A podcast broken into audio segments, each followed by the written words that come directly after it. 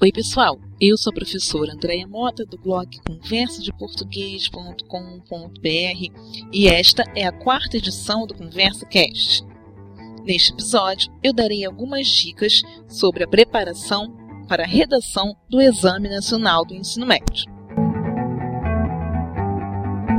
Quem acompanha o blog já sabe que há algum tempo atrás eu publiquei um texto falando de seis mitos que infernizam a vida do estudante que se prepara para o Enem.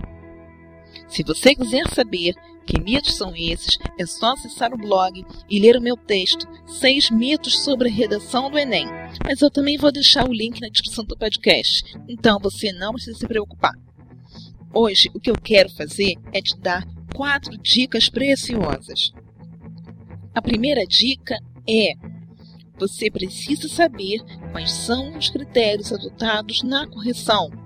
E isso pode ser encontrado no edital. É importante que você leia todo o edital. Lá está descrito tudo o que você pode ou não fazer em todas as provas.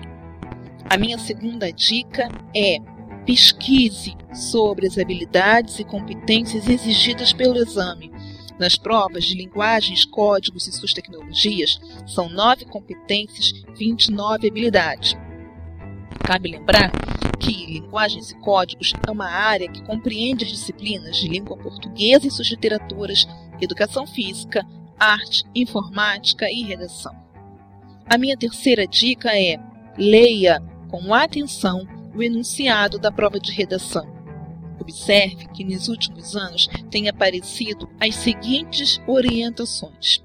Primeiro, o candidato deve usar os conhecimentos construídos ao longo de sua formação e, segundo, redija um texto dissertativo argumentativo. Pode ser bobagem, mas são itens fundamentais do enunciado. Isso significa que o candidato deve estar preparado e muito bem preparado, não apenas em relação aos conteúdos aprendidos na escola, mas também se manter informado sobre o que acontece no mundo, são aqueles tais conhecimentos gerais.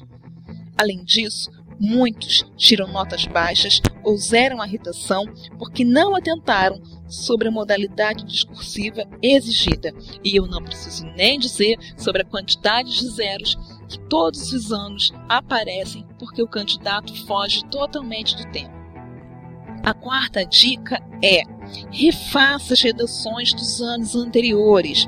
Só há uma maneira da gente se preparar para fazer uma prova de redação: é treinar, treinar e treinar. Ninguém escreve bem se não treinar a escrita. Lá no blog conversadeportuguês.com.br você tem um monte de dicas sobre o Enem, uma série de questões comentadas dos anos anteriores. É só você passar lá e treinar.